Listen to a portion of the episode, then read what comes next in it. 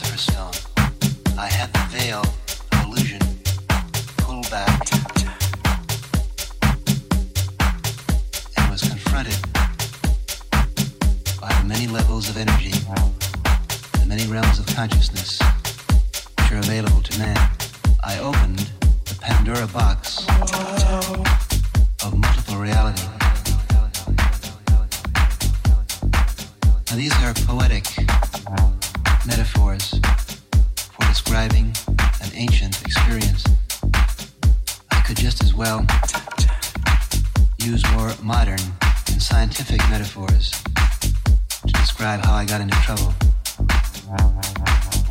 I could say that by using psychedelic drugs, I became too new